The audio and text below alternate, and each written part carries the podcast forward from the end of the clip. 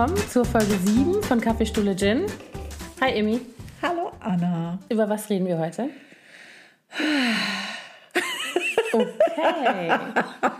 Wir, wir reden heute über ähm, Überforderung im Alltag. Habe ich das richtig formuliert? Nein. Was hatten wir denn gestern gesagt? Nicht Überforderung, Kannst du dich mal ein bisschen konzentrieren? Ich kann mich nicht Ich weiß, es ist heiß, aber wir haben Es das ist doch heiß besprochen. und ich bin total überlastet, wenn ich das mal so ausdrücken will. Ja. Und das ist auch der, das Thema so ein bisschen.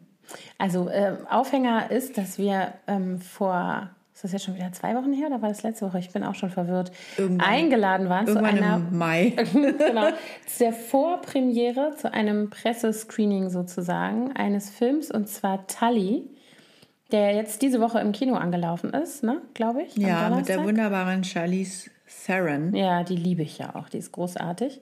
Und in dem Film geht es ähm, um eine Mutter mit drei Kindern, beziehungsweise der, die Handlung setzt ein, als sie hochschwanger auf die Geburt des dritten Kindes wartet. Und ähm, auch noch ein Kind hat, das wird nicht so richtig thematisiert, aber man würde denken, das hat, ist vielleicht ein Asperger-Autismus, der da dargestellt wird oder Genau. irgendwie sowas in der äh, Art. Und sie ist eigentlich ständig beschäftigt und dann entspannt, äh, entspinnt sich so eine Geschichte eigentlich um ihre Ansprüche an sich selber, so als Mutter, das wird dann so thematisiert und ihre Überforderung damit, ne? Über, so- ja, genau. Und so die ersten Wochen nach der Geburt des Genau. neuen äh, Babys, äh, wie sie damit klarkommt. Und dann kommt eben eine Nacht, wie heißt es auf Deutsch? Eine Nacht, Nachtnanny. Nachtnanny Ja, genau. in die Familie, die sich nachts um das Kind kümmert. Das mm, hat ihr Bruder ihr zur Geburt geschenkt, der Kohle hat. Der, der, der sich Sorgen machte um sie, weil sie bei dem zweiten Kind eine Schwangerschafts-, äh, eine Wochenbettdepression hatte. Und dann entspinnt sich sozusagen eine ganz neue Situation, entwickelt sich eine ganz neue Situation mit dieser Nachtnanny, die dann ganz toll ist und frischen Wind in die Bude bringt. Und Genau, viel mehr dürfen wir eigentlich auch noch nicht verraten, weil, ähm, oder nur so viel, es lohnt sich wirklich, sich den Film anzuschauen. Der ist sehr, ähm, hat, nimmt der überraschende Wendungen Der, durchaus. der hat mich echt auch total nachhaltig beschäftigt, Ja. muss ich sagen. Ich habe da wirklich auch häufig noch drüber nachgedacht. Mhm. Man kann auch viele Parallelen ziehen, finde ich, zu seinem eigenen Leben. Man erinnert sich an viele Situationen und einfach wie diese Müdigkeit Mhm. und diese Das wird auch, also man muss das auch nochmal sagen, diese Frau, wie sensationell die das spielt. Ja. Also man weiß ja, dass das eine gute Schauspielerin ist, aber ich fand sie jetzt in der Rolle auch echt sensationell. Zumal auch so uneitel. Also Ja, sieht das liebe echt ich auch an total scheiße aus in den meisten Szenen. Obwohl es eine fertig. wunderschöne, also scheiße ist jetzt gemein gesagt, aber fertig, Ja. ungepflegt, äh, Runter. runter, Genau. einfach durch, müde und ähm, Also, auch ja. diese eine Szene, in, äh, als sie joggen geht im Wald. Und nachdem sie sich jetzt endlich vorgenommen hat, jetzt mal wieder ein bisschen äh, Was an für sich, sich zu zu arbeiten, tun. dann joggt sie da völlig gequält, etwas leicht äh, übergewichtig in so einer Jogginghose, obwohl übergewichtig ist sie gar nicht, Nee, aber, dann, also, aber ja. eben mehr als sonst. Und dann joggt da so eine spargeldürre, ganz knalleng bekleidete Und entsprechend auch sehr viel jüngere. junge, junge Frau an ihr vorbei in einem hohen Tempo und dann denkt sie sich so, jetzt, jetzt muss ich da Schritt halten und überholt die dann und rennt und rennt, bis sie dann irgendwann zusammenbricht im Wald. Ja, ich fand das so. Ich, aber sehr- äh, wir saßen in dieser Vor, in dieser, ähm, in diesem Kino ähm, äh, und haben den Film gesehen mit einigen anderen ne, Blogger, Kolleginnen, irgendwie Presseleute, so ein bisschen. Es waren aber hauptsächlich Frauen. Und offensichtlich auch viele Mütter. Ja, genau. Und du konntest richtig merken, äh, je nach Szene, die gezeigt wurde, wie alle so innerlich, ah, ne? Ja. Weil man sich so, ich kann, da gibt es eine Szene, wo sie am Tisch sitzt und äh, Milch abpumpt, mitten in der Nacht. Und sitzt an dieser Milchpumpe und ich habe gedacht, ich merke das Gefühl. Ja, weißt du, so, und dieses Geräusch, dieses äh. ich kann mich so daran erinnern, es war so grauenvoll. Und dann kippt ihr die frisch abgepumpte Ja. Milchtüte um. Und, Und man denkt- alle im Kino, nein! Genau. Und äh, das hört sich jetzt witzig an und es gibt auch sehr komische Szenen Aber in es dem gibt auch Film. ganz viele tragische Momente. Genau, eigentlich finde ich das Besondere, ähm, da haben wir auch kurz nachdem wir den Film gerade frisch gesehen hatten, drüber gesprochen schon untereinander, dass man, wenn man die Ankündigung liest und das Filmplakat sieht, dann denkt man, ach, wird, wird witzig. Ach, so eine Mutter zwischen, ne? So wie man das, ne, wie wir auch darüber reden, so, haha, boah, heute brauchen wir wieder einen Gin zum Start in den Tag. Aber eigentlich, und das zeigt der Film halt dann sehr deutlich, ähm, hat das ja einen wahnsinnig äh, ähm, ernsten bis tragischen Sehr tragisch. ähm, äh, sozusagen Hintergrund und jetzt in diesem, nicht nur in diesem Film, sondern tatsächlich ja auch im Leben vieler Mütter. Und das ist eigentlich das Thema, da sind wir wieder bei Überforderung im Alltag. Ähm, es geht vielleicht gar nicht mal so sehr nur um Überforderung, aber um die, äh, die Dauerbelastung, die wir als Mütter, als ähm, ne, berufstätige Mütter mit Familien, mit Verpflichtungen, mit Terminen und so weiter haben, weil wir ständig sozusagen on sind. Ne? Genau, du hast ja immer, bist immer im Dienst, ob das nachts ist oder am Wochenende. Man hat nie irgendwie Oder ob man krank ist. mal Urlaub. Oder müde. Es sei denn, man Ja. fährt weg von der Familie. Aber auch dann Ja. ist man gedanklich ständig bei den Kindern oder die rufen einen an, weil sie irgendwas suchen oder der Ja. Mann. Was ich übrigens apropos Mann auch ganz äh, extrem fand, obwohl der Mann ja als sehr sympathischer, liebevoller Typ so rüberkommt, wirkt, ist der so passiv. Mann, ich habe den ist gehasst. So passiv. Ich habe den Film gesehen und habe gedacht, du blöde Arschgeige, kannst du mal bitte jetzt deine aber Frau er ist ja angucken? nicht böse oder Nee, so. er ist aber er einfach ist ja nur- total gleichgültig, als wäre der nur zu Besuch da. Ja, und er fühlt sich überhaupt nicht äh, verantwortlich. Er fühlt sich Ja. nicht zuständig. Und man kann gar nicht sagen, dass das nur seine Schuld ist, sondern sie es nimmt ist, ihn auch nicht in die Pflicht. sie nimmt ihn überhaupt nicht in die Pflicht. Und es gibt eben irgendwie offensichtlich sowas wie so ein stilles Agreement, dass er halt, ne, so die klassische Rollenverteilung, die Kohle Mhm. und sie macht die Kinder sozusagen. Und er macht auch so ein bisschen Hausaufgaben mit denen. Das sieht man zwischendurch dann in bestimmten Szenen. Aber zum Beispiel nachts, dann sitzt die immer ganz alleine da. Und er immer mit seiner blöden äh, Spielkonsole. Wir dürfen nicht zu Spielkonsole. viel verraten. Ja. Ihr müsst euch den Film angucken. Genau, Aber, aber ja, Ich hatte ein ganz äh, interessantes Gespräch. Ich war eingeladen ähm, auf einem Brunch, bei, diese Woche war auf einem Geburtstagsbrunch von einer Freundin von mir, die Hebamme ist. Und da waren auch noch einige andere Hebammen, äh, die dann auch äh, berichtet haben, wie sie immer wieder beobachten, wie Paare sich verändern durch die Geburt eines Kindes. Und dass ganz viele Paare, die progressive, aufgeklärte, junge, moderne Paare waren, bis zur Geburt des Kindes plötzlich in so klassische Rollenmuster reinfallen und dann so, deswegen hatte ich mir hier auch aufgeschrieben, back to the 50s, weil das sagte eine, da hast du dann plötzlich das Gefühl so, hä, was ist denn das jetzt hier? das stimmt. Das Also habe ich auch schon oft beobachtet. Und ich kann mich auch an solche, zumindest an solche ähm, Momente erinnern, die ich auch tatsächlich mit meinem Mann hatte. Obwohl der sich nie irgendwie gedrückt hätte oder so. Der ist zum Beispiel immer auch nachts mit mir aufgestanden. Das war nie nötig, dass ich gesagt hätte, so jetzt bist du aber dran. Sondern der hat auch immer zu mir gesagt, wieso? Das ist doch mein Kind. Ich will doch wissen, was damit ist, wenn das nachts heult oder wenn das krank ist oder wenn irgendwas ist und du bist meine Frau und wenn was mit dir ist, dann stehe ich auch auf und gucke nach dir. Also für den war das zumindest dieser Aspekt überhaupt keine Frage. Aber wir hatten trotzdem solche Momente, in denen Wir haben die heute noch. ja, richtig. Wenn man so drüber redet, das ist auf jeden Fall so. Ja. Und ich meine, ich finde das auch nicht schlimm, das muss ich jetzt auch nochmal sagen.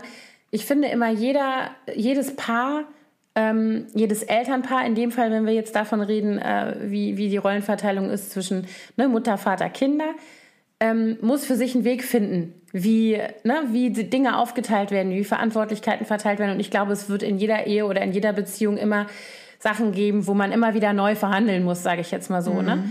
Ähm, aber was ich halt finde, was gar nicht geht, ist so dieses, äh, ich muss morgen aufstehen, ich kann nicht nachts, also solche Klassiker, ich kann nicht aufstehen Ja. und nach dem Kind gucken, weil ich muss ja arbeiten, ich muss ja das Geld verdienen und du kannst ja, ja was denn, schlafen? Ganz sicher nicht. Also so diese, diese Sachen, das finde ich immer so schwierig, wenn dann so Das ich diese... auch fies. Ich Also- finde zum Beispiel was anderes, entschuldige, ich, Nee, alles gut. ich bin in Rage. Du bist ein Rager.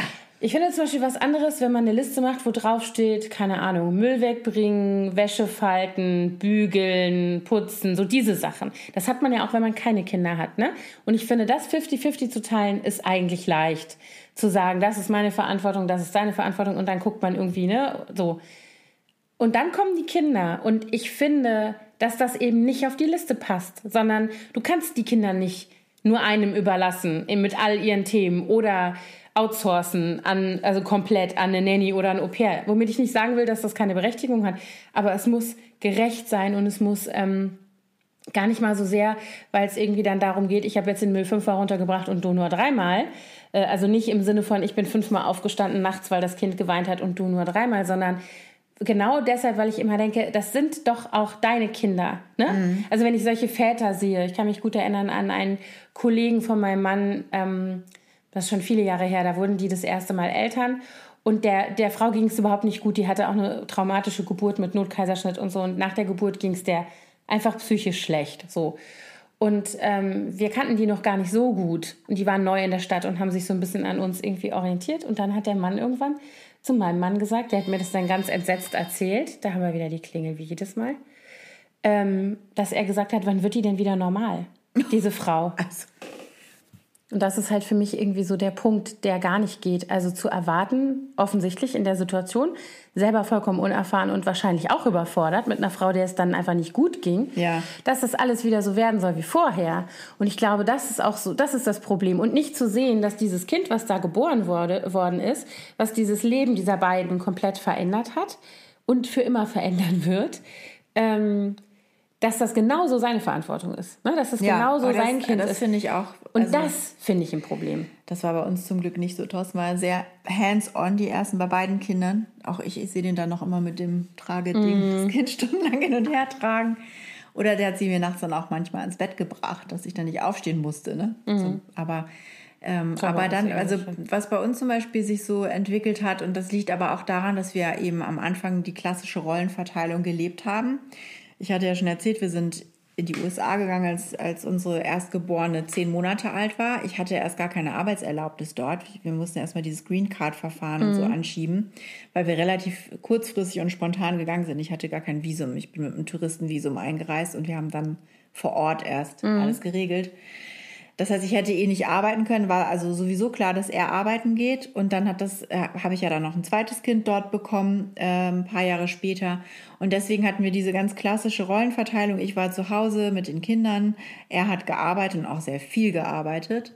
Und äh, als wir dann aber ähm, zurückkamen nach Deutschland und ich mich hier selbstständig gemacht habe, da wurde das natürlich etwas anders. Also da habe ich dann natürlich auch nicht mehr so viel Zeit ähm, mm also ich hatte natürlich immer noch viel Zeit für die Kinder, aber ich hatte immer noch was anderes daneben zu tun.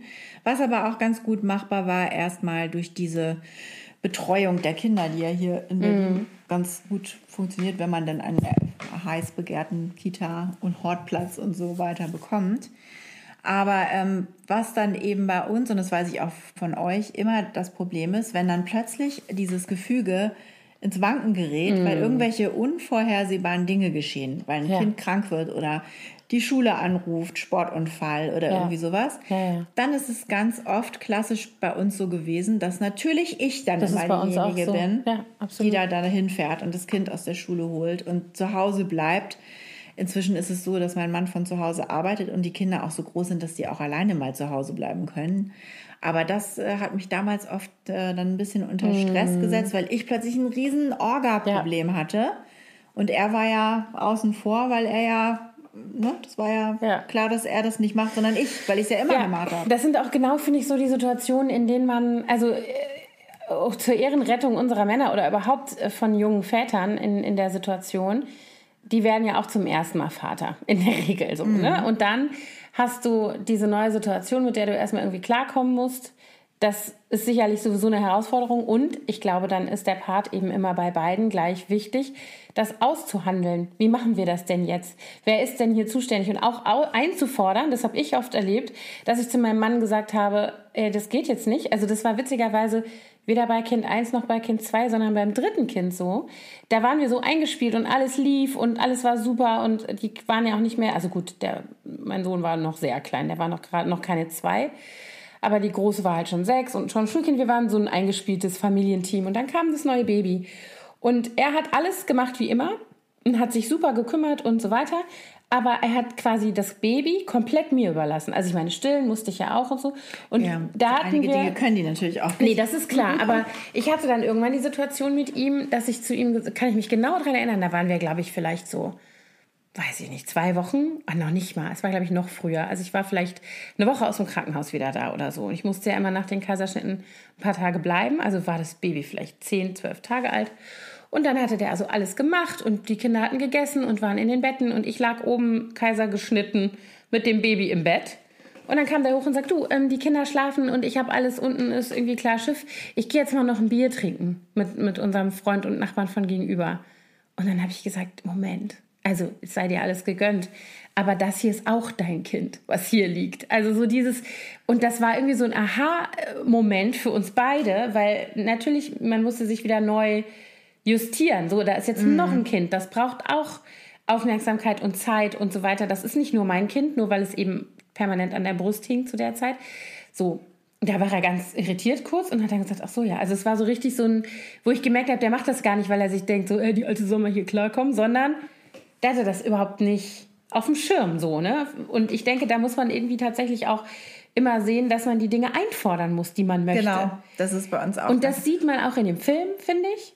das macht sie nicht. Das macht sie nicht. Und als sie es dann macht, funktioniert es ja auch. Das ist ja dann so ein bisschen Ja. Schluss, das Schlussbild vielleicht. Ja, genau.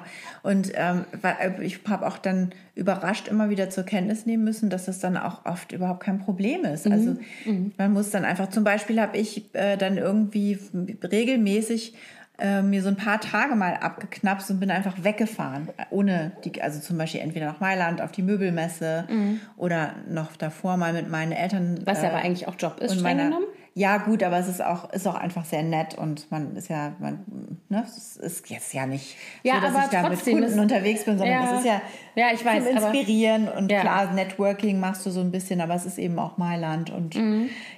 Dolce Vita und Aperitivos und so, ne? Oder ich habe mich auch mit meinen Eltern und meiner Schwester mal abgeseilt, dass wir mal irgendwie ein paar Tage waren mal in Venedig oder mal in London. Und ähm, das ist schon echt äh, möglich bei uns. Und ich, ich weiß nicht, ob das alle sich trauen oder einfordern, Mütter, dass die auch einfach mal abhauen.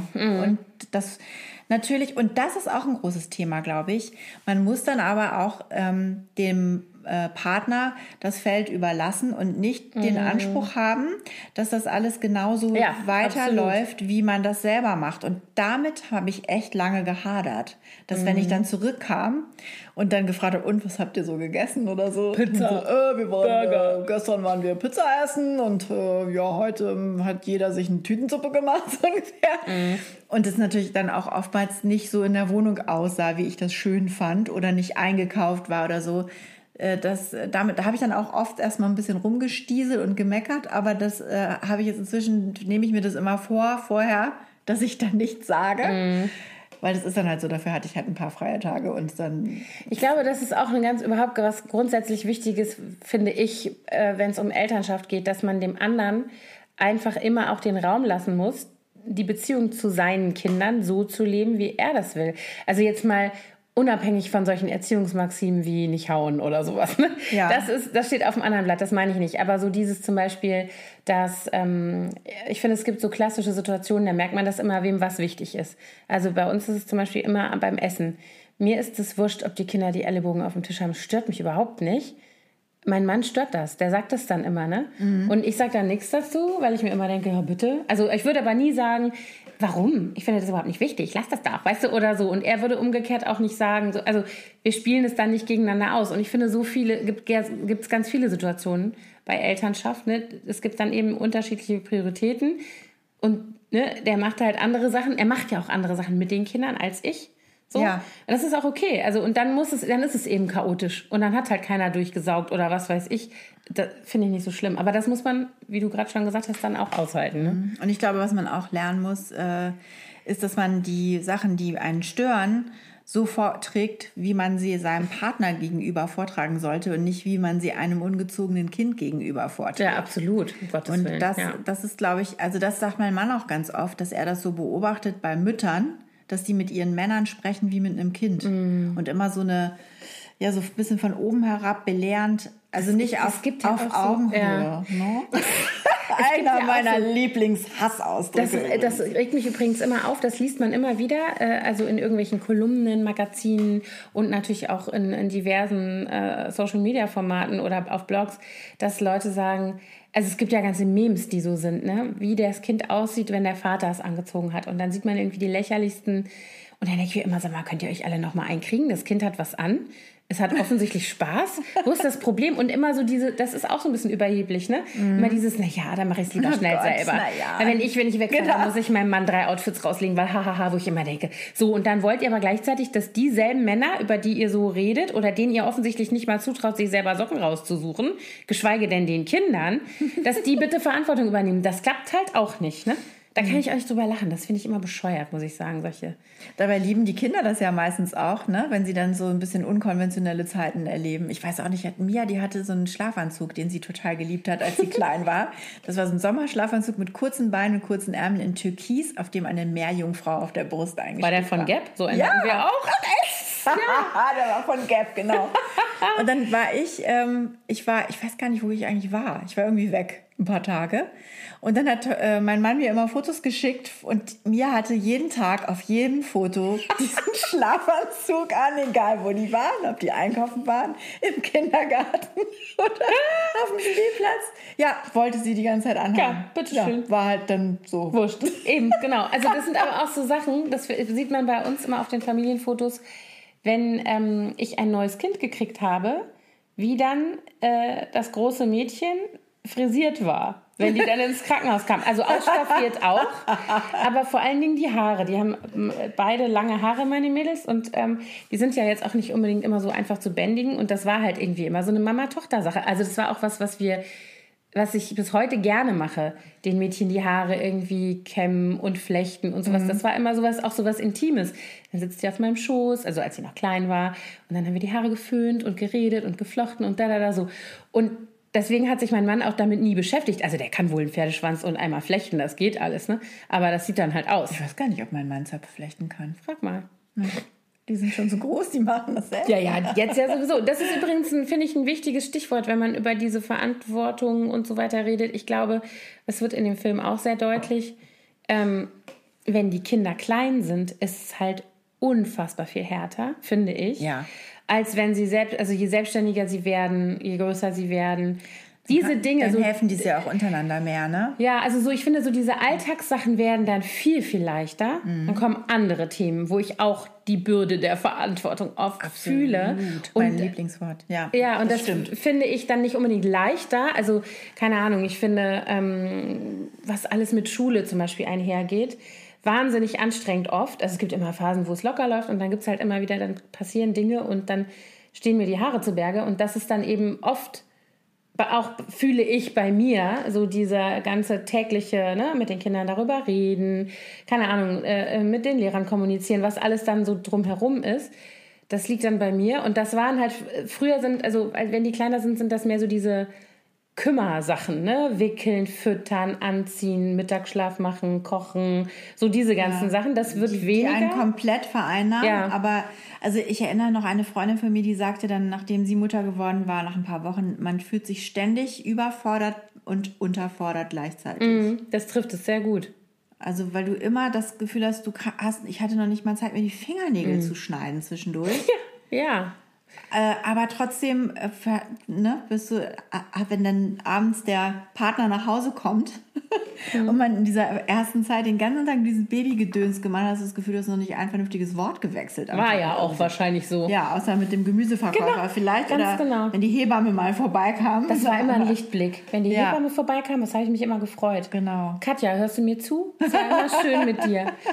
Ähm, aber das ja, ich, also ich finde auch so diese, diese Phase ähm, und ja, da wird immer so viel reingelegt. Die Erwartungshaltung ist auch so hoch. Also gar nicht mal so sehr an die, die Dinge, die gemacht werden müssen. Das sind ja so normale, also das wird ja dann normal, also Routinen mit dem Baby und so weiter sondern so ähm, die Erwartungshaltung auch, wie das alles so zu sein hat, wie man sich dabei zu fühlen hat als Mutter, wie das auch auszusehen hat nach außen, ne? eine glückliche Mutter, die den Kinderwagen schiebt. Ja. Oder eine, und das ist hart, weil es ist ganz oft nicht so. Ne? Und, und wie glaub, einsam ist diese Zeit manchmal ja. für viele Frauen, die. Und, und es wird noch härter heutzutage durch diese ganze Social-Media-Geschichte. Mhm.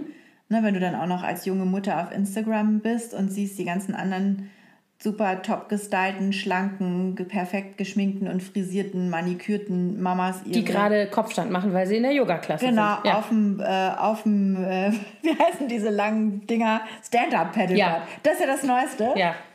Furchtbar. Und, you und, won't ever see me doing that. Und dann häng, und selber hängst du da irgendwie in deinem in der Jogginghose mit äh, Milchflecken überall wahrscheinlich. Mhm. Also zum Glück war Social Media noch kein Thema, als ich äh, mich stimmt. im Wochenbett befand bei den Kindern. Aber ich könnte mir vorstellen, dass das ganz schön Druck macht. Glaube ich auch. Vor allen Dingen, weil ja auch, also das eine ist die Erwartungshaltung, ich sag mal so gesellschaftlich gesehen, an Mütter an junge Mütter oder ne, neu, frisch gebackene Mütter. Ähm, die sollen glücklich sein, die sollen strahlen. Das hört man ja auch so oft. Ne? Dann so, mhm. ah, du strahlst so. Was, wo denn? Ich habe noch nicht mal die Zähne geputzt. Also so, das sind so Sachen, das sind so Klischees, ähm, gegen die man sich regelrecht wehren möchte. Ich kann mich an diesen Impuls erinnern, als ich in, dem, in dieser Phase war, gerade bei meiner ersten Tochter. Bei meinen beiden anderen Kindern nicht mehr so. Da war ich schon so gesettelt mit mir selber als Mutter. So, da hatte ich nicht mehr diese Ansprüche oder hatte nicht mehr das Gefühl, dass jemand anders mir die irgendwie sagt. Aber mindestens genauso groß ist ja das, was du an dir selber, also was du von dir selber erwartest. Ne? Mhm. Also, dass du denkst, du musst das und das und das und das muss doch jetzt gehen und wieso, ne? Also so, man hat wie so eine innere Stimme, die sagt, was, du hast heute äh, noch nicht die Betten frisch gemacht oder so. Oder solche Dinge, ne? So, ja. so Kleinkram. Ja, das ist auch wirklich eine ganz wichtige Sache, glaube ich. Ähm, wir kommen ja gleich noch zu den Maßnahmen, die man machen kann gegen Überforderung. Mhm. Da haben wir ja auch echt total tolle, lange Nachrichten auf unserem Instagram bekommen. Vielen Dank dafür. Genau. Äh, jedenfalls äh, muss man wirklich, das ist ein ganz großer Faktor für entspanntes, für, für die Alltagsentspannung, glaube ich, dass man einfach seine ganzen Stressen, Stressfaktoren über Bord schmeißt, indem man sagt, es ist jetzt halt mal hier mm. unordentlich und nicht gerade frisch durchgesaugt und ich habe keine frischen Blumen auf dem Tisch stehen mm. und, nicht zehn Kilo weniger, als ich vielleicht haben sollte. Ja, aber das es ist, geht, ja, genau. also das ist, glaube ich, ganz wichtig, dass man sich selber nicht so verrückt macht. Man soll sich auch nicht gehen lassen, aber manchmal geht es auch nicht anders. Ich glaube, das ist auch immer eine Frage, was man für Prioritäten setzt, weil, also wenn ich zum Beispiel viel arbeite, dann koche ich nicht. Also das ist, ich liebe ja Kochen. Ich koche total gerne für meine Kinder, also für meine Familie, für mich und ich liebe das, mich damit zu befassen, was soll es geben, das soll schön aussehen und so weiter und lecker sein und am besten noch gesund. Und wenn ich viel arbeite, weißt du, wie oft ich Pizza bestelle? Weißt du, wie oft der Chinamann mit den Frühlingsrollen vor der Tür steht oder die Tiefkühlpizza auf den Tisch kommt oder Nudeln mit Buttersoße? Hallo ja. Ricarda, das war mal ein Zitat von Ricarda, das war mal so auch aus dieser Phase genau mit Kindern, die du irgendwie ähm, ja auch noch dann managen musst und die aus der Schule kommen und Hunger haben oder so. Ähm, das ist zum Beispiel dann sowas, der ärgert, das ärgert mich dann selber, weil mir das dann fehlt, weil ich merke, dass das nicht gut ist für uns oder so. Und dann denke ich mir immer so, ey, was soll sein? Ne, dann ist das jetzt halt mal so in der mhm. Woche. Da bin und da auch, sind viele Themen, da bin ich, ich ganz, sind. Äh, da bin ich auch ganz schlimm. Also ich koche ja auch nicht so gerne, leider. ich backe eher schon gerne. Und ich, äh, wenn ich, wenn ich mal so richtig konkretes Rezept habe oder Bock auf irgendwas, dann habe ich da auch Lust zu, wenn ich dann dafür auch schön einkaufen gehen mhm. kann. So. Aber so diese Alltagskocherei, ja, die nervt die hängt auch. mir so zum Halse raus. Und dann ist es auch so, dass meine Kinder beide das Schulessen total ekelhaft finden und dann immer mal wieder sagen, oh, kannst du uns nicht noch ein warmes Mittagessen mitgeben in die Schule? Mhm. Ich nur so. Deswegen sag ich auch mal, es tut mir leid, ich koche einmal am Tag ja. und das gibt es dann. Also ich koche dann manchmal ein bisschen mehr und packe den Kindern die Reste ja, genau, so, ein. Okay, aber die ja. gibt es dann auch. Ich habe nur einen Warmhalte-Thermosbehälter für Essen. Ich kaufe jetzt auch keinen neuen. Wenn die, nächste, die Große macht äh, nächstes Jahr Abi, dann ist das Thema auch ja, durch. Genau. Die können auch kalte Nudeln essen. ich gesagt, das ist dann Pastasalat. Genau, sage ich auch immer. Und äh, aber also manchmal gibt es dann bei uns eben auch ganz klassisch nur Abendbrot, versprochen. Mhm. Muss auch mal gehen. Aber jetzt zum Beispiel, diese Woche war bei mir so schlimm, dass ich so viel um die Ohren hatte, ständig, dass ich noch nicht mal zu Hause war zum Essen. Sondern dass ich dann einfach, ja. dass immer irgendwas war. Und das klappt dann auch. Die sind inzwischen ähm, so selbstständig, auch meine Mädels, die machen dann auch, die ko entweder kocht die große oder jeder schmiert sich eine Stulle oder mhm. so. Ähm, und mein Mann musste auch so viel arbeiten und der hat vor allen Dingen, der macht ein Projekt in den USA, hat dann meistens um unsere Abendbrotzeit Conference Calls mhm. und dann müssen die Mädels halt sehen, wie sie klarkommen. Aber das, das finde ich dann immer so schade, weil einem diese Familienzeit so fehlt. Dieses das zusammen stimmt, am Tisch absolut. ist, ist ja ganz wurscht, was man dann isst eigentlich. Mhm. Hauptsache, man hat mal eben so eine halbe Stunde am Tag, wo man sich zusammen hinsetzt. Und Jetzt war auch noch so viel Unterrichtsausfall, deswegen haben wir morgens auch nie gleichzeitig gefrühstückt, selten. Und ich musste mit der Kleinen zum Arzt, weil die auch noch. Ja, das sind, ja, das sind genau und, die Sachen, oh. die man dann auch, die einen dann so runter machen, ne? Ähm, weil man denkt, es geht nur einem selber so. Mhm. Also ich habe jetzt auch wieder, ich hatte Freitag einen Tag, da habe ich, das habe ich jetzt heute schon ein paar Mal gesagt, bevor wir die Aufnahme gestartet haben, ähm, da konntest du drei draus machen, weil so, ne, das ging damit los, dass der dass wir morgens aufgestanden sind und wir wollten an dem Abend äh, nach Frankfurt fliegen, weil mein Schwiegervater Geburtstag hatte. Und dann äh, als erstes hat er junge Läuse morgens. Das ist das Erste, was ich. So, ich, Gott sei Dank hatte ich Zeug im Haus. Also erst mit dem. Dann habe ich in der Schule angerufen und habe gesagt, der kommt heute nicht, weil wir eine neue Verordnung haben in der Schule, wenn man eine Läusebehandlung macht muss das äh, acht Stunden, muss acht Stunden dazwischen, müssen Ach, acht echt? Stunden dazwischen sein, ja, ja. Ähm, und ähm, das wusste ich, also habe ich in der Schule angerufen und gesagt, der kommt heute nicht. Hab den das Läusezeug auf den Kopf gepackt, hab den vor den Fernseher gesetzt. So, schlechte Mutter, Punkt 1 auf der Checkliste. Dann, Nein, das ist völlig ähm, okay. Das Thema hatten wir auch schon. Genau. Dann hat die Große auf einmal gesagt, also die war wirklich fast am Heulen, hat gesagt, ich habe so Rückenschmerzen, ich kann mich nicht bewegen und so. Oh. Und ich dachte, oh Gott, was ist jetzt los? Und wirklich so, dass sie nicht, die konnte die Knie vorne nicht heben. Also ich dachte hier, Hexenschuss Ischias, die ist viel zu jung dafür, das kann alles nicht sein ähm, ich der erstmal eine Schmerztablette gegeben und gesagt, hier leg dich hin, flach auf den Rücken, Wärmekissen, dann mit der Kleinen in die Schule, weil die hatte so eine Präsentation und musste hin. und musste hin und wollte auch, hatte sich darauf ja vorbereitet und ich war ja der Gast, also ich musste ja auch dahin und sehen, so. was sie vorbereitet, also für die Eltern. Ich also mit der Kleinen in die Schule geritten, mir ihre Präsentation angeguckt, beziehungsweise das ist dann immer wie so eine kleine Führung. Das dauert insgesamt anderthalb Stunden. Ach so, diese Student-led Student, Student Conference, Conference. Was total ja, schön ist, ich dann immer zwischendurch, was, man, was ich mir immer eigentlich schwöre, dass ich das nicht machen würde, musste dann aber sein, in der, äh, beim Orthopäden angerufen, ob ich mit der Großen da nochmal hin kann, weil ich dachte, ich muss unser ganzes Wochenende absagen, weil ich die so ja nicht ins Flugzeug kriegen kann. Dann habe ich der Klassenlehrerin von meiner kleinen Tochter, war es dann inzwischen 10 Uhr, habe ich dann gesagt, so, ich nehme die jetzt wieder mit, weil ich weiß nicht, wie ich die sonst nachher dann wieder nach Hause kriege. Hab die nach Hause gebracht, hab die zu dem Läusekopf vor die Lotze gesetzt, hab die große eingepackt. und nicht ich glaube, ich habe denen zwischendurch noch irgendwelche Nudeln gekocht und Pesto hingestellt. Dann bin ich mit der Großen zum Orthopäden gefahren. Dann hat er die da mobilisiert und hat sich herausgestellt, dass sie, weil sie so übertrieben viel Lauftraining gemacht hat, sich da muskulär was gemacht hatte. Mhm. Ähm, falls jemand das von euch kennt, Piriformis Muskel, der läuft über den Ischias. Wenn der verhärtet ist, fühlt Ach, über das die Pobacke? Genau. Ja, schräg nach vorne. Nach Pilates, Aua, ja. So, jedenfalls das war das Gott sei Dank nur. Aber dann wurde sie mobilisiert, dann wurde sie geschröpft, dann wurde sie akupunktiert. Ja, das regt ja die Durchblutung an ja. und das ist so.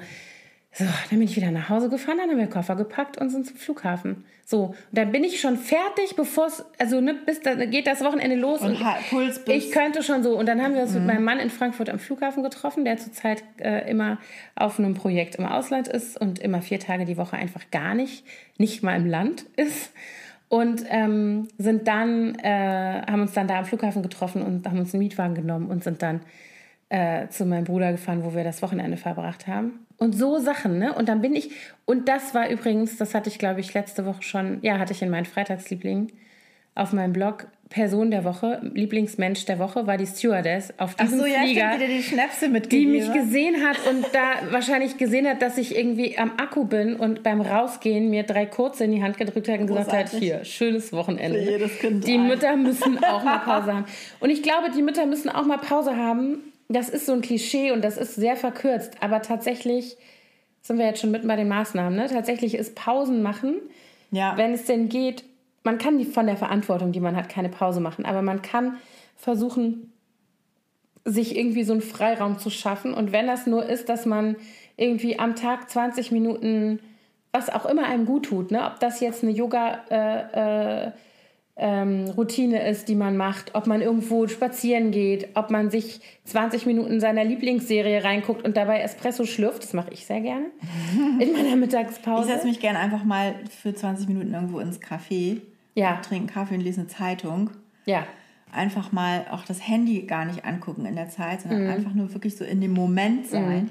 Kennst du dieses Gefühl, wenn du gerade irgendwo sitzt und du denkst gerade, es ist alles gut und dein Telefon klingelt und du guckst da drauf und siehst zum Beispiel School Nurse oder, ja. oder eine Handynummer von einer deiner Töchter und du hast schon so ein Gefühl. Mm. Kennst du das? Natürlich. Wenn einem so ganz kurz der Arsch auf Grundeis geht und du denkst, hoffentlich hat sich ja. keiner aus Versehen den Kopf kaputt gesprungen oder irgendwie sowas. Das ist ganz süß. Unsere, ähm, die Sekretärin von der Grundschule, die musste mich letztens wegen irgendwas anderem anrufen, weil ich auch Elternvertreterin bin. Irgend so eine Einladung zu irgendeiner Konferenz oder was war nicht richtig rausgegangen und dann wollte sie, hat, musste sie alle anrufen und dann kam, die, kam ich dran und dachte natürlich jetzt, was weiß ich, ist passiert. Und sie dann gleich so, keine Angst, mit Mia ist alles in Ordnung. Ja, sehr gut. Die Frau weiß, wovon sie redet. Das fand ich echt süß. Nee, aber was mir jetzt gerade noch eingefallen ist, ähm, es ist ja auch oft eine finanzielle Frage, ob man gewisse Freiräume sich schaffen kann.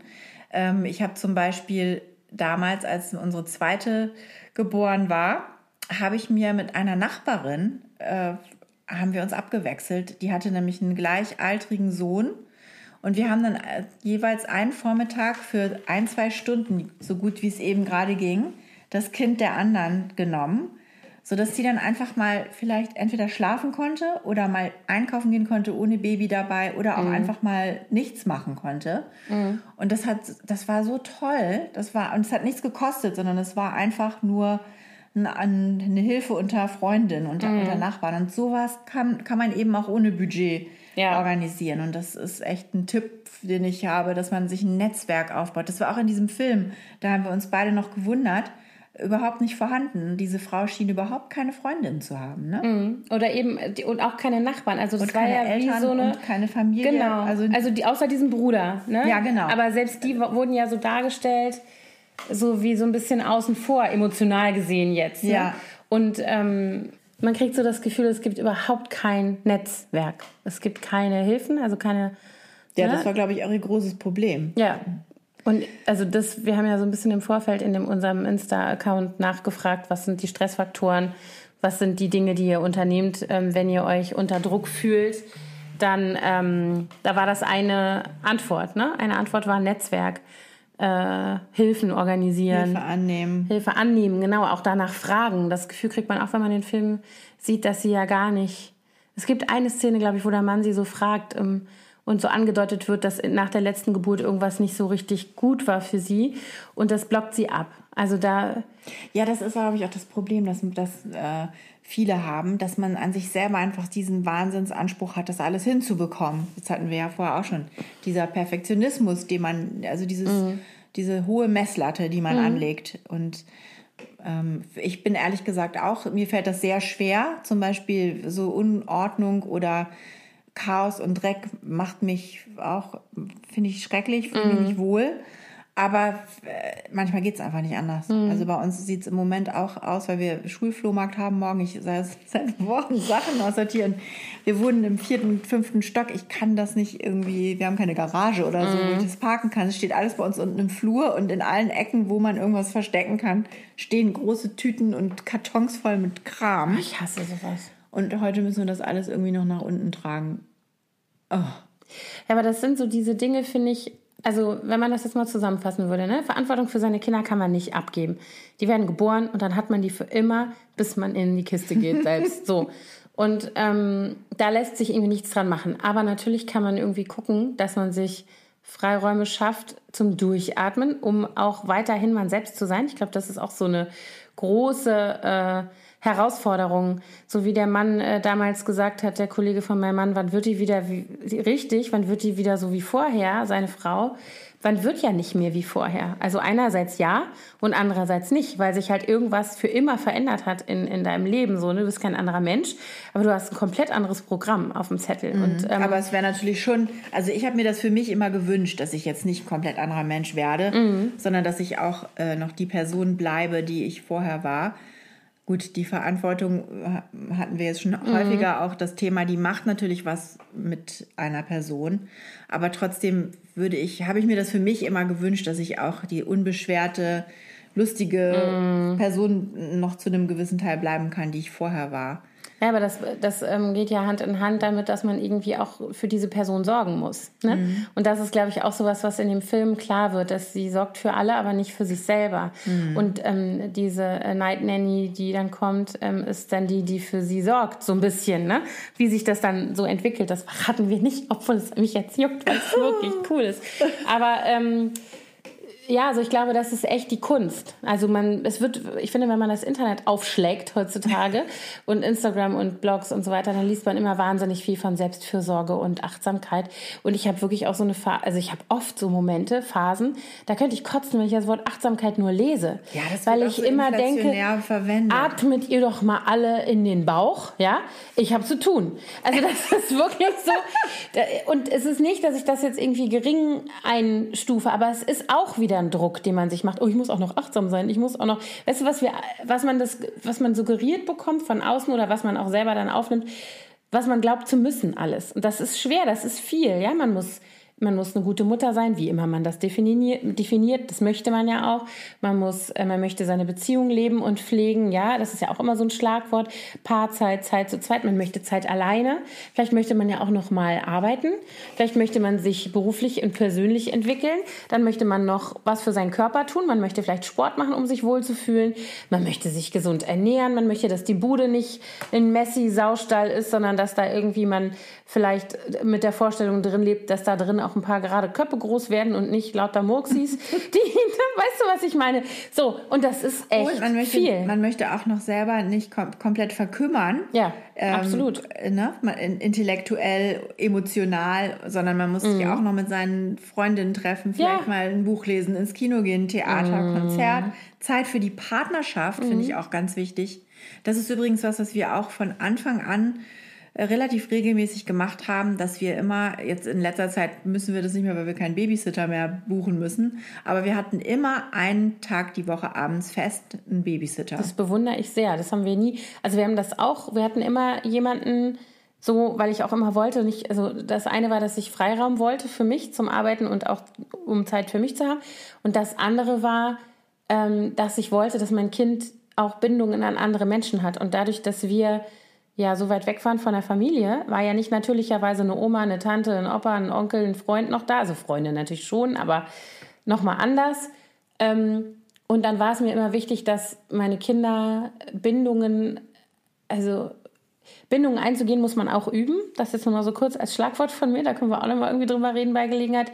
Und wenn du das nicht übst, auch als Kind, dann ist es schwer. Also viel schwerer, als wenn du schon gelernt hast, dass das was ist, was gut tut und schön sein kann, sich auf andere einzulassen, anderen Vertrauen zu schenken und so weiter. Ne? So, und das war eben auch ein Aspekt, weswegen wir immer jemanden hatten, der für die Kinder, ne, mit den Kindern Dinge unternommen hat, einfach auch Zeit mit uns als Familie verbracht hat oder so. Aber wir haben das nicht so regelmäßig geschafft. Ich bewundere das oft, das ist ja heute noch so bei euch, wie oft du sagst, da und da waren wir im Kino und dann waren wir da essen und dann haben wir das gemacht. Dann denke ich immer so krass, ey, Mann, das ist schon wieder nicht da. Also ja so, gut, das ist natürlich bei euch ist auch jetzt dadurch schwierig. bedingt, dass ja. dein Mann so viel äh, beruflich unterwegs ist. Ähm, und wir haben äh, auch jetzt, die, gut, die, unsere sind noch ein bisschen älter, also unsere jüngste ist ja vier Jahre älter als meine jüngste. Als deine nee, vier? Nee, drei. drei. Zwei. Die ist sie nicht so wie, sind die nicht gleich alt der? Elf ist die. Ja, genau. Mein Sohn doch auch, genau. Und die, dann ist sie zwei Jahre älter. Ach so, okay. Gut. Aber die, äh, das, die bleibt ja auch noch nicht so lange ganz allein zu Hause. Mhm. Das hat sie eigentlich erst gelernt, als ihre große Schwester äh, in den USA war für die paar mhm. Monate, dass sie dann auch mal ganz allein zu Hause war und dass sie das einigermaßen hinbekommt. Dann ruft mhm. sie uns zwar ungefähr alle drei Sekunden an und fragt, wo seid ihr? Wann kommt ihr wieder? Aber und ja, wir haben natürlich bei uns, also zum Beispiel gehen wir auch ganz oft bei uns unten, wir haben unten im Haus eine Kneipe. Ja, perfekt. Und dann gehen wir halt ganz oft einfach nur runter mhm. und setzen uns dahin und sind dann ja, den kannst du vom Balkon rufen, wenn irgendwas mhm. ist. Ne? Das ist natürlich, in Berlin geht sowas natürlich, oder mhm. in jeder größeren Stadt geht sowas natürlich ja. dann auch ganz gut, wenn man so mittendrin wohnt. Aber das äh, finde ich ganz wichtig, dass man solche, solche Sachen hat. Oder eben dann auch mit Freundinnen äh, so einen Austausch organisiert, dass die mal die Kinder nehmen. Mhm. Das haben wir auch in den USA gemacht, wo wir ja auch keine Familie vor Ort hatten, dass wir dann auch manchmal für ein ganzes Wochenende ein Kind von Freunden genommen haben oder unsere irgendwo abgegeben mhm. haben, dass man auch mal über Nacht äh, irgendwo hinfahren kann, nur mit seinem Mann und irgendwie so ein bisschen. Das mhm. macht ihr aber ja auch. Das machen wir auch. Das, das machen wir dann oft äh, mit meinen Schwiegereltern, die sich dann freuen, wenn sie mal so Exklusivzeit, also seit die nicht mehr arbeiten, Exklusivzeit mit ihren Enkelkindern haben, die nicht in derselben Stadt wohnen wie sie. Ähm, und die sind da wirklich immer, also das ist echt toll. Die kommen dann immer gerne, die planen das dann ein und machen auch immer irgendwas Cooles mit den Kindern. Dann, wenn wir dann, ne, und wir fahren dann mal zwei, drei Tage weg. Also das schaffen wir toi toi toi wenigstens einmal im Jahr mit denen. Und früher, als die Kinder kleiner waren und meine Schwiegereltern noch gearbeitet haben, dann war das oft so, dass wir tatsächlich auch für so ein ganzes Wochenende ähm, einen Sitter hatten. Also das war dann natürlich eine Person, die der Familie nahesteht, also keine, mhm. keine aus dem Internet, die man nicht kannte oder so, sondern immer echt handverlesene äh, Leute, mit denen man eine vertrauensvolle Beziehung hatte. Ne? So. Ja. Wobei das ist ja jetzt schon, wie, das geht, geht ja jetzt eher schon so in Richtung, wie kann man sein, noch mhm. eine Partnerschaft äh, gut pflegen oder seine Beziehung trotz Kindergedöns. Mhm Was ich so, womit ich so ein bisschen hadere manchmal, ist wirklich so der, die sind so die Tagesabläufe, so dieser Alltag einfach. Dass ich ja. da dann ähm, irgendwie plötzlich so ins Schwimmen gerate und das Gefühl habe, ich habe 5000 Bälle mm. in der mhm. Luft. Äh, so ging es mir irgendwie gestern oder vorgestern war das. Und dann plötzlich kommt der Anruf äh, aus der Schule. Ne? Mm. Und dann diesmal war es dann eben doch eine ausgekugelte Schulter. Und ähm, dann hängst du plötzlich, eigentlich muss, hätte ich noch total viel arbeiten müssen und mm. danach noch einkaufen. Stattdessen saß ich dann beim Durchgangsarzt im Wartezimmer mm. mit dem Kind. Und äh, das ist dann irgendwie so, mm. sowas, ne? Und das kennt man, glaube ich, auch nicht, wenn man keine Kinder hat, solche Situationen. Ich hatte ja gerade. Halt Tiere oder kranke Eltern. Ja, kranke Eltern, ja. Ich hatte gerade das, also das ist dann wieder die Situation, wo ich dann auch hadere, weil ich dann damit alleine bin, weil ich halt nicht einen Mann habe, der im Büro in derselben Stadt irgendwo sitzt, wo man sagen könnte, kannst du jetzt mal bitte oder so, sondern der ist halt einfach mal auf einem anderen Kontinent dann im Zweifelsfall. Ja. Und dann bin ich damit halt alleine und muss das irgendwie äh, schaukeln. Und ich hatte neulich so ein Gespräch mit einer äh, Nachbarin, die ähm, auch einen Unfall hatte und irgendwie mit dem Gipsbein zu Hause angebunden war und oh auch Gott. nichts machen konnte. Das ist ein Albtraum. Und ähm, der Mann, ähnlich wie meiner, viel unterwegs und die sagte dann so zu mir, also die hatten sich dann auch gut organisiert, die hatten dann irgendwie, also eine Putzfrau hatten die, glaube ich, sowieso schon, aber die hatten dann irgendwie nochmal zusätzlich irgendjemand, der kam und, keine Ahnung, eingekauft. Das kann man ja in Berlin auch super outsourcen, ne? Also wenn zum du nicht Glück, mehr kannst, kannst du halt Einkaufsservice, Bringdienste. Bringdienste und sowas alles. Das hatten die alles gut organisiert und irgendwie ähm, die Kinder, die sind auch nicht mal ganz so klein, waren auch gut organisiert mit Schule, Hin- und Rückweg und so weiter.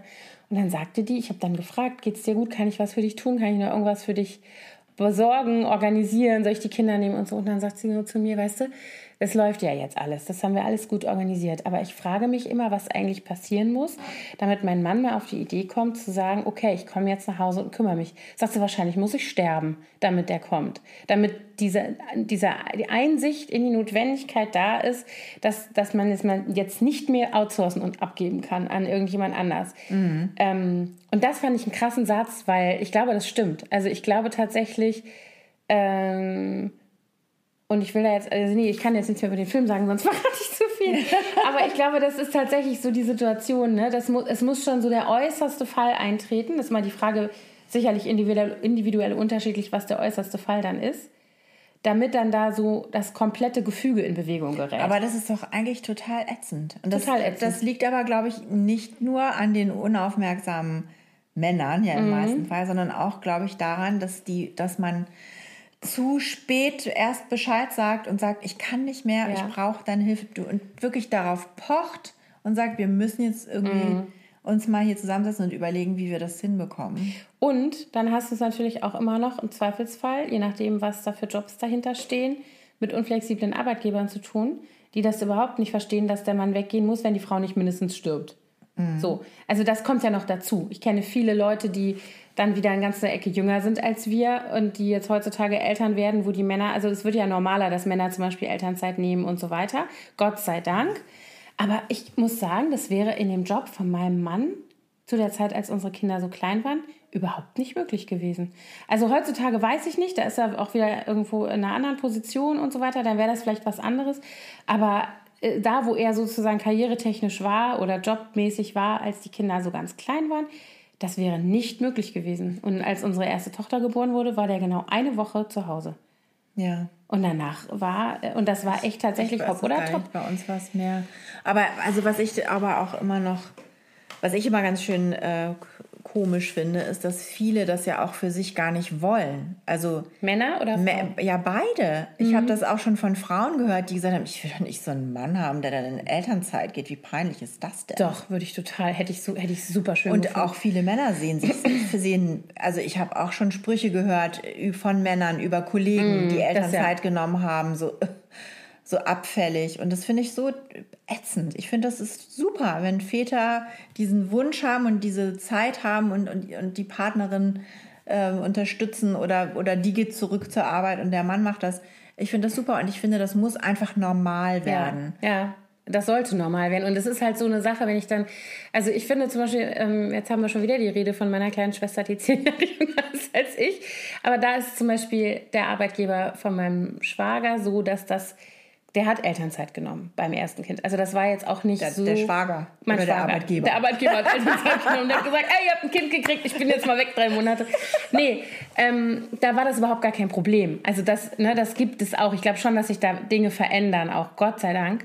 Aber ich glaube, das ist auch noch ein langer Weg. Und ich finde interessant, was du gerade gesagt hast. Du hast nämlich gesagt, ähm, ich finde das gut, wenn Männer das in Anspruch nehmen und auch dann quasi die Mutter ihrer Kinder unterstützen. Und ich glaube, das ist schon die falsche Formulierung. Ja, ist mir dann in dem Moment auch aufgefallen, als sie es gesagt haben. Und gesagt, oh, oder die Frau geht wieder arbeiten. Ja, genau, ist weil nämlich- das ist auch so, dass Männer dann sagen, da muss ich auf meine Kinder aufpassen. Mhm. Das hört sich so an, als wären die nur so eine Nanny. Dabei haben die ja, die passen ja nicht auf, sondern die sind ja der Vater. In charge, genau. Also die sind dann, Absolut. Die, das ist halt dann so. Ja, ist so. Aber das ist ja nicht ein Job, den die machen, sondern das ist Ich hatte das Gespräch mit meinem Mann schon so oft, wenn ähm, um uns rum Leute, also jetzt nicht so ganz nahestehende, aber so Bekannte oder so Kinder, Kinder bekommen haben, die ersten, und wie dann die Männer darauf reagiert haben. Und dann sagt er immer, ey, wenn ich das Geheule höre von den Kerlen, die nachts dann sich besch besch beschweren, dass die Kinder heulen und dass sie aufstehen müssen und so, dann sagt er immer, alles Weicheier. So. Das war immer so ein Witz zwischen uns, weil er gesagt hat, also das habe ich eben schon gesagt, dass er immer gesagt hat, das sind doch meine Kinder. Ich will doch die Zeit mit denen so. Also das ist übrigens jetzt auch so, dass er total darunter leidet, dass er diese Familienzeit gar nicht so hat durch diesen Job, den er da gerade macht. Ähm, und wir das alle scheiße finden und er aber am allerscheißesten. So, ne? Also ähm, hilft alles nicht, aber das ist jetzt eine Phase, das ist zum Beispiel auch so was. Ich sitze jetzt nicht hier und sage so, ey, mein Mann kümmert sich nicht um uns oder um unsere Kinder oder so, sondern das ist jetzt eine Phase, wir haben ja die Entscheidung zusammen getroffen, dass das jetzt so gemacht wird und das ist eine Phase, durch die wir jetzt irgendwie durch müssen und wir machen es halt irgendwie so gut es geht und hoffen, dass keiner größeren Schaden nimmt unterwegs. Aber ähm, ja, das sind so die Herausforderungen. Ich glaube, das ist eben auch wieder so ein wichtiger Punkt. Kommunikation, man muss miteinander sprechen. Und man muss auch mal Nein sagen. Oh ja, Man muss einfach auch Sachen abgeben. Ja. Jetzt nicht nur in der Partnerschaft. Ich bin auch jemand, der ganz schlecht Nein sagen kann. Und ich versuche das immer mehr zu machen. Das nehme ich mir auch jedes Jahr Silvester wieder vor. ich finde, das ist eine Frauenkrankheit. Ich glaube auch. Also ist- zum Beispiel. Elternvertreterjobs werde ich ab dem nächsten Schuljahr nicht mehr annehmen. Ich habe Mhm. das jetzt elf, fast zwölf Jahre lang gemacht, inklusive Vorschulzeit. Ich zehn, ich bin auch raus. Äh, immer bei einem der beiden Mädels war ich Elternvertreter. Ich habe dazu keinen Bock mehr. Und ist auch so dankt undankbar. einem auch. Nein, kein Mensch, undankbar. sondern alle sind eher immer ein bisschen latent genervt. Oh, was will die denn jetzt schon wieder Mhm. so ungefähr? Nee, man soll eigentlich vor allen Dingen immer nur am, am Ende des Jahres den Rest der Klassenkasse wieder auszahlen und ein Geschenk für den Lehrer besorgen. Das sind Und das Abschlussfest die, organisieren. Ja, klar. Und Kuchen backen. Genau, und wenn man aber mal was von denen will, dann reagiert keiner. Ätzend Träumchen, Ist das. ja. Ja, also das mache ich nicht mehr. Oder man muss dann auch, äh, auch bei den, auch den Kindern gegenüber, finde ich das ganz wichtig, dass man ab und Ja. zu mal sagt, Oh, nee, ja. es geht jetzt nicht. Ja. Ich kann jetzt nicht mit dir dein Referat machen. Ich kann dir jetzt nicht den das Nagellack ist von den deine. Hausaufgabe. das ist nicht meine Hausaufgabe. Ja, ja, das haben wir auch, das Thema. Und ähm, ich bin auch inzwischen, also zum Beispiel gestern hatten wir die Situation, da hatte ich ein paar Zettel hingelegt, äh, was gemacht werden muss, weil ich im Moment so viel zu tun habe, hatte ich dann die Große gebeten, dass sie die ganzen Wäschekörbe aus allen Zimmern einsammelt. Vier Stück haben wir an der Zahl, Bad und jedes Schlafzimmer. Und die hochbringt, vor der Waschmaschine ausräumt und nach Farben sortiert. Und was war? Natürlich nichts. Als ich nach Hause kam, standen die da alle immer noch voll. Und dann habe ich die äh, angepinkt. Die war noch im Park mit ihren Freundinnen. Und habe gesagt, du kommst jetzt sofort nach Hause und machst das. Und die fand natürlich gekotzt und war aber auch ganz süß. Und meine so, oh nein, das habe ich total vergessen. Aber sie ist dann tatsächlich gekommen, obwohl sie ein bisschen genervt war, weil diese laue Sommernacht dann für sie abrupt endete. Und hat die Wäsche hochgebracht. Ja, aber das muss auch. Also ich habe das, ich habe das Thema so oft. Ich hatte letzte Woche eine Situation, nee, vorletzte Woche mit meinem Sohn, der, ich bin ja wie so eine kaputte Schallplatte dann immer und nerv mich selber, weil zum Beispiel bälle ich den ganzen Sommer Schuhe aus, wenn die von draußen reinkommen und waren im Sand oder haben irgendwo mit Mo- Modder gemacht und dann will ich einfach, dass die ihre Kackschuhe ausziehen. Und die sind nicht mehr zwei, ja, die kennen diese Regel und die können ja auch ganz alleine ihre Schuhe an und ausziehen. Also es ist jetzt auch keine Herausforderung, die irgendwie übertrieben wäre. Dann machen die das zehnmal. Die machen es auch natürlich oh, Gott sei Dank häufig oder meistens. Und er wollte aber irgendwie super dringend rein und sagte, ich muss nur schnell was holen. Sag ich, aber du hast doch die dreckigen Schuhe trotzdem. Egal, ob du jetzt dafür nur zwei Sekunden brauchst oder fünf Minuten. Der Dreck ist an den Schuhen derselbe. Da guckt er mich an und geht einfach mit den Schuhen rein und macht richtig so drei so Sandtapsen auf dem Holzfußboden und ich bin total ausgeflippt.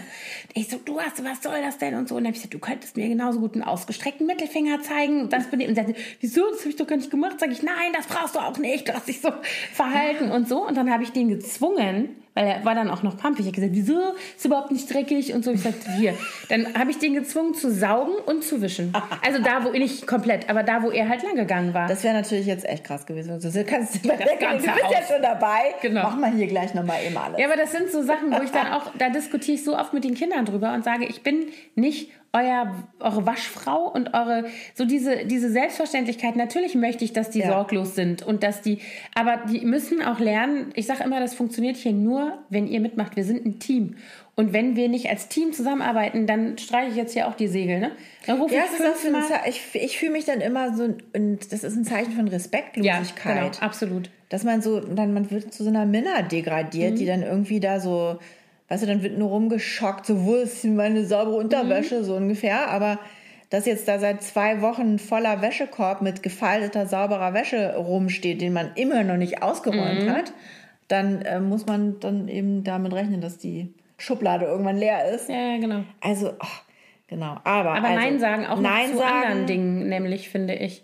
Zum Beispiel? Also zum Beispiel auch zu... Kuchenbacken für die Schule. Ja, nein, auch einmal solche Sachen. Es gibt ja so ähm, Situationen, also ich meine, ich meine jetzt nicht Notfälle. Ich meine jetzt nicht, dass jemand anruft und sagt, wie meine Nachbarin neulich, ich habe mir gerade den Fuß gebrochen, glaube ich, ich muss ins Krankenhaus, kannst du mal so, das ist was anderes. Nein, natürlich. Da sagt man niemals nein, ne? Aber das, aber so diese, ich sag auch nein zu den Kindern, wenn die solche Sachen sagen wie, kann ich heute mit äh, Schnipsi, Schnupsi und Pupsi kommen und können die alle bei uns, können wir Pizza backen und die schlafen alle bei uns. Mhm. Und dann denke ich mir, wenn ich mir das schon vorstelle, dann könnte ich eigentlich schon, innerlich, fange ich schon an zu wimmern innerlich.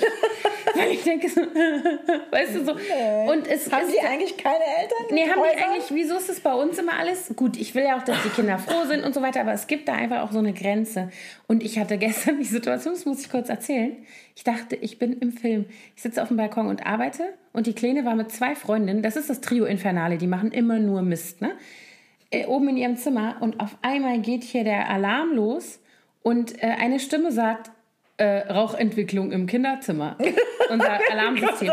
Und ich so, Raucht ihr schon wieder da oben? Nach oben gesprintet. Ich dachte, die haben gezündelt und bin nach oben gesprintet und komme in den ersten Stock und das ganz, die ganze Bude war voller Nebelschwaden.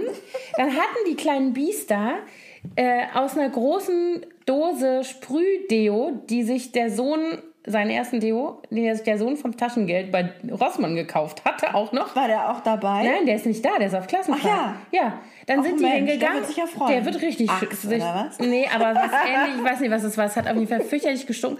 Und dann haben die das, diese ganze Dose leer gesprüht und die Rauchmelder haben angeschlagen, wahrscheinlich CO2, keine Ahnung, worauf ist die ja dann super, reagieren. So Ey, und die Bude hat gestunken. Ich musste dann erstmal bei der Hitze alle Fenster aufreißen. Ich so, sag mal, seid ihr noch zu retten? Und bei sowas, dann habe ich gesagt, so, alle raus. Ist mir jetzt scheißegal.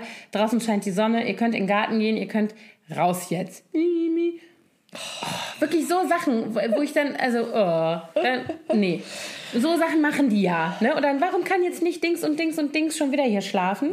Oder ja, bei uns soll auch am liebsten immer jemand schlafen, mm. essen, mm. Äh, Fernsehen. Einziehen. Ja, genau. Klamotten tauschen liebe ich auch. Oh. Ja, also das fand ich auch, da werde ich auch nicht äh, nie vergessen, wie meine Große am Tag, bevor sie in die USA ging für vier Monate, hat sie, hat sie dann erstmal irgendwie noch vier Freundinnen zu sich eingeladen, obwohl sie noch packen musste. Und ich habe dann gesagt, wir müssen das jetzt erstmal in Ruhe machen, danach kannst du dich mhm. treffen. Nein, die saßen dann alle mit ihr um den Koffer rum. Ach, sowas liebe ich ja auch. Und dann fing die plötzlich an, ihre Kleidung, die sie nicht mitnehmen wollte, zu verleihen an diese Freundin. Und die hatten dann plötzlich alle Riesentüten voll mit Klamotten. Und dann habe ich gesagt, was ist denn hier los? Ja, ich bin ja jetzt nicht da und ich kann ja nicht alles mitnehmen. Dann verleihe ich jetzt einfach meine Sachen. Und dann habe ich, hab ich sie erstmal, komm mal, komm mal mit, wir müssen reden. Und dann habe ich sie in so ein Nachbarzimmer gezogen und gesagt, sag mal, bist du noch ganz dicht? Weißt du, wie die Sachen in vier Monaten aussehen? Geschweige denn, ob du die jemals wiederkriegst. Warum, warum machst du das? Bist du bescheuert?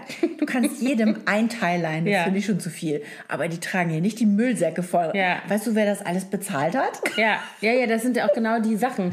Also so, das verstehen die ja gar nicht. Es ist ja auch schön, dass sie ihre Sachen verleihen will, ne? Oder Oh. dass sie sich mit Freunden irgendwie. Das ist Ja, ist ja gut. ganz großzügig von Ja, ihr. aber das geht immer. Also klar, der finanzielle Die sind Aspekt wie auch. die Geier über ihren Ja, klar, das kann ich mir vorstellen. War so ein bisschen genervt, als ich dann gesagt habe, nee, Mädels, sorry, aber so nun nicht. Ich bin auch immer gerne die blöde Mutter. Ist mir Obwohl scheißegal. dann im Nachhinein kam sie zu mir und hat gesagt, ich bin so froh, dass du das gestoppt hast. Irgendwie war mir das dann in dem Moment auch schon gar nicht mehr so richtig recht, aber ich mochte dann auch nicht mehr Nein Ja, sagen. ja, schwierig.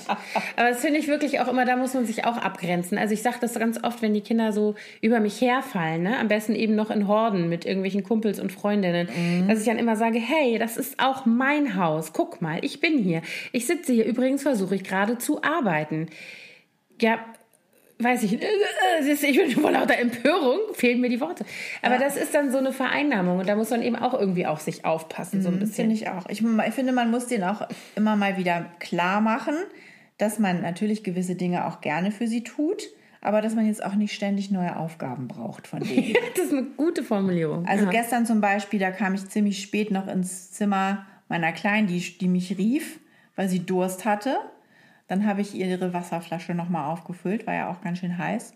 Und dann, die hat ein Hochbett, das ist immer ein ziemlicher Akt für mich, da hochzuklettern, weil das mit so einer Leiter unter der Zimmerdecke ist. Und dann war ich gerade oben, habe ihr das Getränk gereicht, wieder runtergeklettert und dann sagte sie mir, ich müsste aber auch noch die Trinkflasche vom Hamster auffüllen. Da habe ich dann auch gesagt, sag mal, das hättest du doch wohl auch mal selber machen können. Habe ich dann natürlich auch gemacht. Das arme Tier soll ja auch nicht verdursten. Das ist bei uns auch. Das halb Meerschweinchen ist meins, natürlich. Muss ich nicht eigentlich noch Hamster, äh, Hamstern Getränke reichen. Und außerdem quietscht das Hamsterrad. Kannst du bitte morgen neues kaufen? Dann hast du gesagt, gute Besserung, Kind. Ist gut, gute Nacht. Ich brauche jetzt nie noch mehr Aufgaben. Du schläfst jetzt. aber das ist, das ist genau so, das sind so Sachen, wo ich einfach immer finde, da muss man sich echt abgrenzen. Und ähm, ich, mir fällt das auch immer schwer und man möchte ja auch irgendwie so viele Dinge, man möchte ja, dass das Leben schön ist und gerade so für die eigenen Kinder möchte man das. Aber es kann halt nicht darauf hinauslaufen, dass man selber irgendwie immer weniger Platz, immer weniger Zeit für sich, immer weniger so, ne, das geht nicht. Das, da, was bleibt, das funktioniert nicht. Und das ist so dieses falsche Bild von der guten Mutter, sage ich jetzt mal, die sich irgendwie aufopfert und die sich da. Äh, Auch völlig ne? überholt eigentlich. Ich glaube nicht, dass das überholt. Also ich glaube, es ist überholt. Es war schon immer überholt im Sinne von, es sollte so nicht sein. Genau, aber, so meine ich das auch. Ja, Das aber ich glaube nicht. Ich glaube, dass es hochaktuell ist. Ich Ja. glaube, dass das für ganz viele Und ich glaube, zutrifft. dass es durch solche Medien wie Instagram auch noch gepusht wird. ja, das glaube ich auch. Also es, ne, das, mm, dieses perfekte Bild, was da vorgelebt wird von vielen. Ich glaube, ich muss mal wieder so einen Unperfekt-Beitrag auf meinem Blog schreiben. Das sind nämlich immer die, wo ganz viele Leute dann sagen, oh, Gott sei Dank ist es bei euch auch so. Also so Ja. dieses, ne? Es gibt einen Artikel bei mir, der heißt äh, Mordor. Also der geht, geht Ja, ich erinnere mich. Weil das tatsächlich so dieses, das beschreibt so diese Situation, in der einem so die Hutschnur hochgeht und in der man irgendwie, also ich dann in dem Fall überhaupt gar nicht mehr irgendwie cool oder entspannt oder überlegt oder irgendwie gelassen reagieren kann, sondern es ist einfach nur noch Mordor halt. ne? Ja, meistens fühle ich mich nach solchen Ja. Momenten ganz fürchterlich und entschuldige absolut. mich. Ja, natürlich. Aber es muss auch mal sein. Aber wir können ja noch mal kurz zusammenfassen, ähm, was man also machen kann, um diesen, dieser Überforderung im Alltag vorzubeugen. Also, man braucht ein Netzwerk. Man, und das Netzwerk ermöglicht einem dann hoffentlich, dass man auch mal eine Pause hat und eine Auszeit sich nehmen kann. Äh, man sollte Hilfe annehmen. Man sollte weniger Perfektionismus in seinem Leben etablieren. Ähm, und Prioritäten setzen, das hatten wir auch noch nicht, dass man dann einfach gewisse Dinge muss man verschieben auf irgendwann oder ähm, ja, Oder die bleiben halt einfach auch mal liegen. Oder man Ja. gibt sie auch mal an größere Kinder ab. Ne? Also das, was du eben gesagt hast mit der Wäsche zum Beispiel. Denn Ja. Du, es geht ja nicht, dass die gar nicht gemacht wird. Irgendeiner muss sie machen. So. Und wenn du dann eben nicht derjenige bist oder dein Mann, aus welchen Gründen auch immer, dann müssen eben die Kinder auch mal. und das ist aber das geht ja erst relativ spät los, wenn Ja, die Kinder stimmt. schon größer sind, aber das muss ich mir da natürlich ist es oft so, dass ich gewisse Dinge schneller mal eben schnell wegmachen könnte. klar. Aber ich möchte ja auch, dass die so eine gewisse ähm, dass die da, denen das auffällt, Mhm. ne? dass die so eine Awareness bekommen und denken, oh, hier könnte man vielleicht auch noch mal drüber wischen. Mhm. Und deswegen ähm, zwinge ich mich jetzt in letzter Zeit wirklich häufig dazu, den Kindern zu sagen, kannst du noch mal eben einmal die Küchenarbeitsplatte abwischen oder Ja. hier mal eben durchfegen. Es wäre interessant zu wissen, aber das weiß ich schon, dass ich das Experiment nicht durchhalte, weil ich das selber nicht ertragen kann. Ähm, wie lange es dauern würde, bis tatsächlich den Kindern von selber was auffallen würde. Also wie lange würde die Wäsche sich stapeln, bevor die merken würden, oh, die müsste mal gewaschen werden? Naja, dann wenn keine sauberen Schlüppis Ja, genau. mehr im Schrank Oder wie lange, wie lange müsste man nicht mehr durchsaugen, bis sie merken würden, oh, das ist vielleicht unangenehm? Ich glaube, das, das würde könnte ganz lange dauern. könnte ich nicht aushalten. Nee, ich könnte es auch nicht aushalten, aber es wäre so als Gedankenexperiment, finde ich das ganz interessant. Und das, was wir noch nicht angesprochen haben, ist Selbstorganisation. Also das, da bin ich auch noch nicht so gut. Da gibt es ja Frauen, die sind da so perfekt drin. Also meine Mutter zum Beispiel ist der organisierteste Mensch, den ich kenne. Bei der liegt der gesamte Schreibtisch voll mit kleinen Zetteln, wo sie alles aufgeschrieben hat, was sie machen muss. Und überall im Haus kleben kleine Post-its mit irgendwelchen Dingen, die sie nicht vergessen darf. Und die ist so, da ist alles durchgetaktet und und obwohl ich so auf, oder vielleicht gerade weil ich so aufgewachsen bin, ist es bei mir nicht so. Bei mir Also, ist es, meine Mutter war chaotisch und ich bin, glaube ich, gar nicht so chaotisch wie meine Mutter. Meine Mutter war schlimm chaotisch. Die war richtig, mm, die war also nicht, nicht unordentlich, aber unorganisiert. Also Zettelwirtschaft und so Kram. Die hatte, ähm, also es war bei uns zu Hause jetzt auch nicht, die hatte kein OCD, davon war sie weit entfernt. Also die war ja auch voll berufstätig. Aber die hatte immer sowas von zerstreuter Professor, weißt du? Die war ja auch Hochschuldozentin, die war ja tatsächlich Mhm. Professorin. das Bild, ja. Ähm, und dann, ich erinnere mich daran, an dieses Bild, wenn die abends Klausuren korrigiert hat von ihren Studierenden, dann saß die an ihrem Schreibtisch und wenn ich dann da nochmal hingegangen bin, die hatte so eine lange spitze Nase und dann saß die Brille auf der Nase und dann saß sie in diesem Schreibtisch und es türmten sich die Stapel. Also natürlich die Klausuren, die sie korrigieren musste, aber auch andere Dinge, Vorbereitung für ihre Vorlesungen, Bücherstapel an der Erde, Zettel, Zettel, Zettel. Und ähm, das wurde natürlich weniger, als sie nicht mehr berufstätig war, selbstverständlich. Aber ich hatte immer das Gefühl, mein Leben lang, also ohne dass ich das jetzt irgendwie kritisch gesehen hätte, ich fand, das war halt so, ähm, dass sie irgendwie ein bisschen chaotisch ist und vielleicht nicht so genau weiß. bin ich aber auch. Und ich bin auch so. Und ich bin, ich glaube, ich bin ein bisschen sogar wahrscheinlich noch ein bisschen organisierter oder ein bisschen so durchgetakteter, aber ähm, ich habe auch nicht so ein, also mein Berufsleben ist total anders. Also da bin ich ja sehr viel mehr so von diszipliniert. mir. Findest du? Ja. Finde ich überhaupt nicht. Also ich, ich bin immer nur überrascht, wenn ich wieder eine E-Mail bekomme, weil du schon wieder einen neuen Blogpost Ja, geschrieben diese hast. Woche habe ich keinen bis jetzt. Heute kommen die Freitagslieblinge. Das ist das, das Einzige, was diese Woche kommt. Ich habe es nicht einmal geschafft zu bloggen diese Woche. Und das ist richtig doof. Also das Ich habe, glaube ich, das letzte Mal im Februar. Nee, gar nicht wahr. Ich habe einen Post im Mai geschrieben und davor im Februar. Ah, naja, gut, aber das ist ja auch Ich dein- ja auch ja. andere Sachen. Genau. Genau, aber die, äh, also diese, ähm, was, was mir total geholfen hat, ist diese Methode, die, nennt- sich Personal Kanban. Ah, das kenne ich, mit diesen- das wo, du, ne- wo ja. du eine Tabelle hast mit drei Spalten. To do, doing und done. Und dann klebst du da Du schiebst die rüber, ne? Genau, also Ja. du klebst erstmal alles, was du äh, machen musst, alle einzelnen kleinen Aktivitäten schreibst auf ein Post-it, klebst das auf die To-Do-Seite und dann nimmst du dir einen Zettel und klebst es in Doing. Mhm. Man kann, darf maximal bis zu drei Sachen parallel machen. Bei Multitasking ist auch so eine Sache, die man eigentlich, Mhm. ist das, ist das nix. Ja. Ähm, und dann, wenn du fertig bist mit der Sache, klebst du es rüber in, in Done. Und das ist so befriedigend, wenn du diese ganzen Post-its dann auf Done Mhm. kleben hast. Meine, irgendwann räume ich die dann da weg, nach ein, zwei Tagen oder so. Aber das hilft mir total äh, zu fokussieren und da kannst du nämlich auch gut die Prioritäten sortieren, indem du die wichtigsten Sachen nach oben klebst und dann die anderen etwas Mhm. Ich mache das ja, ich habe auch Listen und so weiter, die ich dann immer wieder mitnehme. Das klappt mal besser, mal schlechter. Also wo ich immer Anfang der Woche mir aufschreibe, ne, was muss ich machen. Und dann äh, äh, streiche ich das runter. Das finde ich immer so befriedigend. Ja. Die Liste liegt dann da und dann streiche ich das durch. Und Hast du also, nicht auch mal Wunderlist benutzt, die App? Ja, jein. Ich habe das mal angefangen und irgendwie nicht so richtig. Das mache ich auch. In Ja. so ganz schlimmen Zeiten mache ich das auch.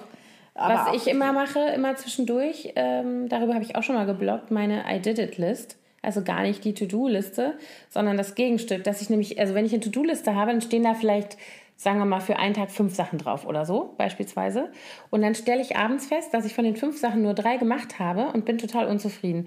Und was ich mir angewöhnt habe, ist, dass ich mir dann immer aufschreibe, was, was ich alles noch gemacht habe, was ah, gar nicht okay. auf der Liste stand. Und dann cool. sieht man plötzlich, was man alles geschafft hat. Und das ist auch ein gutes Gefühl.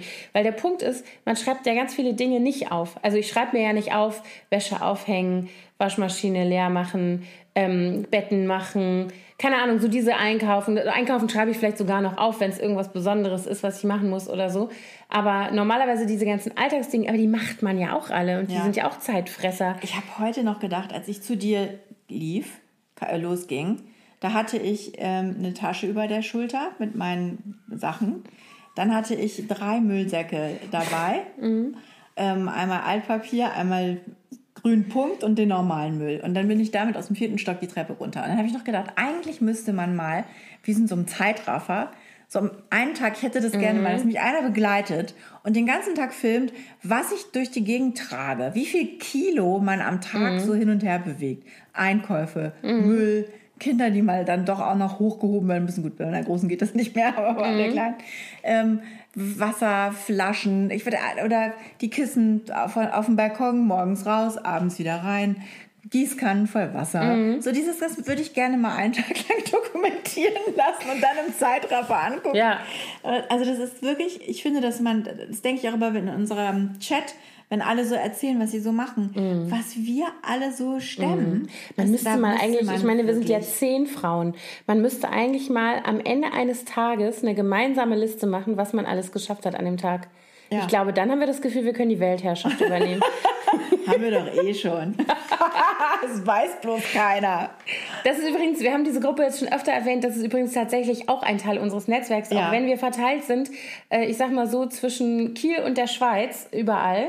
Ähm, und gar nicht so viele von uns in einer Stadt sind. Also immerhin in Berlin sind wir, ist der Ballungsraum, ne? Wir sind zu viert in Berlin, mhm. zu fünft. Also Brandenburg zähle ich jetzt mal ja, mit. Ja. Und ähm, trotzdem ist es so, dass alleine diese Gruppe, dass sie da ist, ne, dass man da mal reinrufen kann, so, Alter, was ist hier wieder los und so. Dass man sich da austauscht, dass die anderen sagen, oh Gott, hast du schon mal überlegt, kannst du das nicht machen, soll ich das und das? Also so einfach so ein bisschen dieses, das zu teilen und so ein bisschen die Last loszulassen oder auch mal zu jammern und zu sagen, ey, Kacke, der Tag ist so schlimm und ich weiß gar nicht, wie ich das schaffen soll. Und so, das tut total gut. Total. Und auch dann, wenn nochmal nachgefragt wird, ja. ne? Wie geht's so, denn wie jetzt geht's dann? ja, genau. Kind oder wie, was ist daraus geworden? Sind die Läuse weg? Oh Gott. Ja, Läuse scheint auch so ein Thema, was uns hier immer begleitet. Ja, furchtbar.